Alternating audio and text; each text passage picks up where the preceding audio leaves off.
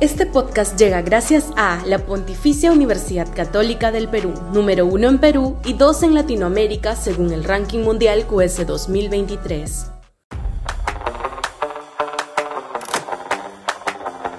Estratégica distancia política de un gobierno fallido. Sudaca, Perú. Buen periodismo. Quien quiera tener alguna posibilidad electoral en 2026 o antes, ya no se sabe, va a tener que tomar la mayor distancia política posible del régimen fallido de Dina Boluarte y el premier Alberto Tarra.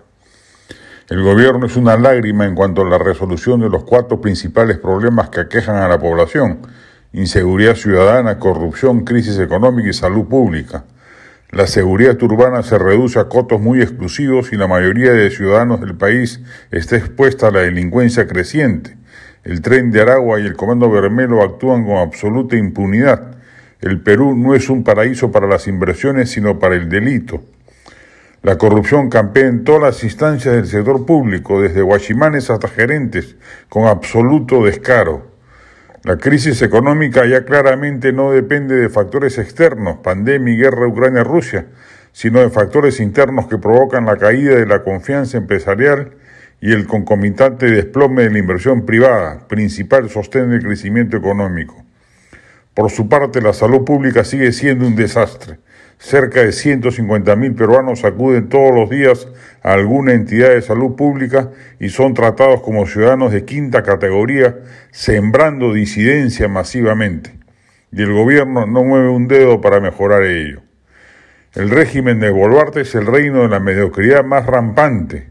El papelón protagónico de su reciente viaje a Nueva York, donde no se ha reunido con nadie importante, solo refleja la mediocridad estructural de un gobierno que se encontró el poder de casualidad y no ha sabido responder a la altura de las circunstancias. Y la derecha tonta, empezando por su cúpula empresarial, anda feliz de la vida simplemente porque hay aparente estabilidad y ya no hay conflictos sociales. Y ni qué decir de la clase política de la centro derecha que no agitan ni un plumero si cree incomodar al oficialismo del Ejecutivo, no pasando de bravatas verbales o gestos parlamentarios irrelevantes, como la eventual censura a los titulares del MINEMI de defensa. La oposición se está haciendo a sí misma un flaco favor, dándole un periodo de gracia a un gobierno que merecería casi el mismo maltrato que el desastre de Castillo, quien a pesar de todo obtuvo sumisamente la confianza de todos sus gabinetes. Las urnas lo van a hacer pagar caro.